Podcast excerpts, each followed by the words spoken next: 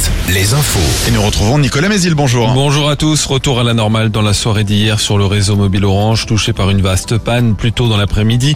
Pas d'explication de la part de l'opérateur qui a présenté ses excuses. Pendant environ 5 heures, les abonnés Orange ont rencontré d'importantes difficultés pour recevoir et passer des, des appels mobiles, y compris vers les numéros d'urgence.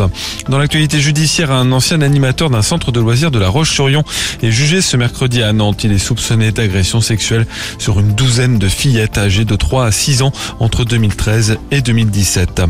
Il dit comprendre les soupçons dans la mesure où il y a eu des affaires qui ont défrayé la chronique. Michel Pial, le mari de Karine Esquivillon, disparu il y a deux mois en Vendée, s'est exprimé dimanche dans 7 à 8 selon l'émission de TF1 et le quotidien Ouest France.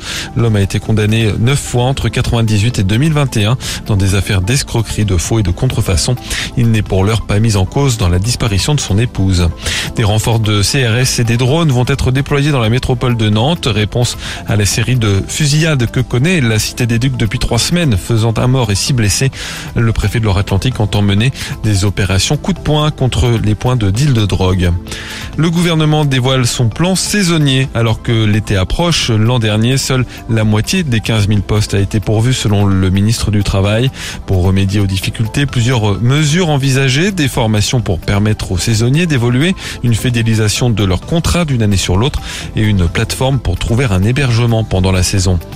Angesco licencie Ilyes Chetty, l'international algérien, a été condamné à 4 mois de prison avec sursis au mois d'avril pour des attouchements sur une jeune femme dans une boîte de nuit, des faits qu'il avait reconnus. Angesco qui euh, jouera son dernier match en Ligue 1 samedi soir à Nantes. En tennis, le tournoi de Roland Garros.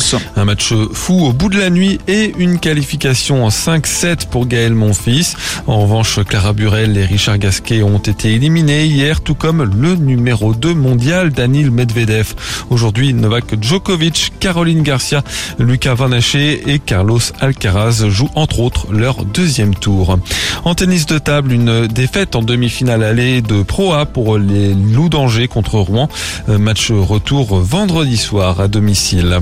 Et puis le temps de ce mercredi encore et toujours du plein soleil accompagné d'un peu de vent. Les maxi sont stables entre 26 et 28 degrés, 26 à Saumur, 27 à Chantonnay, 28 à Luçon. Très bonne journée à tous.